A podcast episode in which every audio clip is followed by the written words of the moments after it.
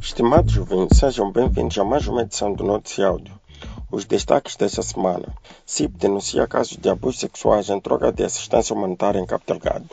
Médicos moçambicanos dizem que vão processar o governo por não pagar subsídios prometidos para enfrentar a pandemia da Covid-19. Pemba sem espaço para mais deslocados vítimas de ataques.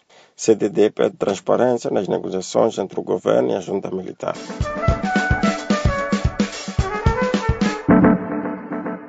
O Centro de Integridade Pública denunciou esta segunda-feira alegados abusos sexuais de mulheres deslocadas em Cabo Delgado em troca de ajuda humanitária, considerando haver silêncio do governo e Nações Unidas sobre o assunto.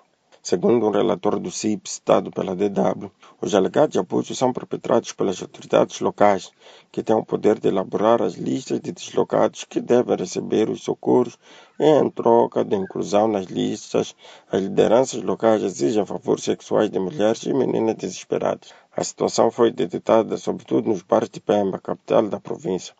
A parte de denúncias de abusos sexuais, o CIP relata ainda que esta desvio de ajuda humanitária pelos chefes locais.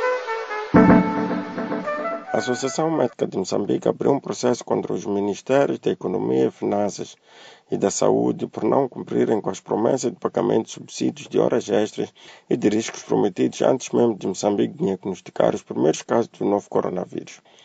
Os médicos denunciam também velhos problemas, como a falta de condições de trabalho e a redução do orçamento para o setor de saúde em quase 6% nos anos 2018 e 2019. O secretário-geral da Associação Médica, Napoleão Viola, disse à STV que, por exemplo, nos hospitais devia haver muitos aparelhos para atender os doentes e outros para proteger os médicos, mas muitas vezes não estão disponíveis no país e, quando estão, estão avariados.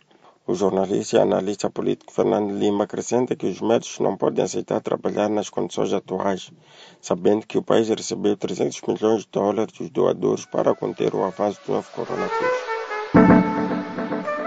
O município de Pemba já não tem espaço para acolher mais deslocados de guerra, após uma nova vaga de cerca de 10 mil pessoas desencadeada em 16 de outubro, após os novos ataques terroristas em Cabo Delgado. As pessoas fugiram desde então até terça-feira, chegando em cerca de 150 bares precários à praia de Paquete e outras em Pemba.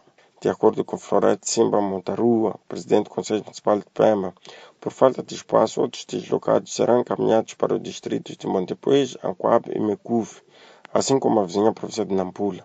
A maioria são as mulheres e crianças que chegam com fome e desidratados, havendo várias organizações a improvisar ajuda humanitária de urgência. Algumas das pessoas em fuga estão doentes e pelo menos duas não resistiram à viagem, acabando por morrer nas embarcações, contou a Lusa Manuel Nota, diretor da Organização Humanitária Católica Caritas em Pena.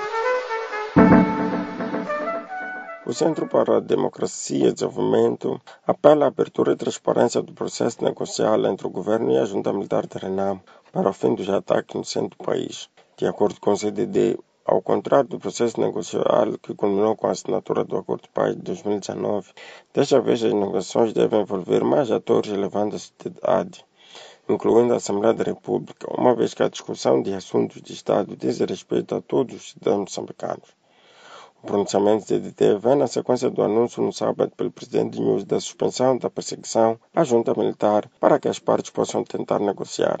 A trégua é válida por uma semana, terminando neste sábado. Mariano Young garantiu que vai criar uma espécie de um corredor de diálogo com o governo, se a intenção do executivo for realmente honesta de pacificar o país.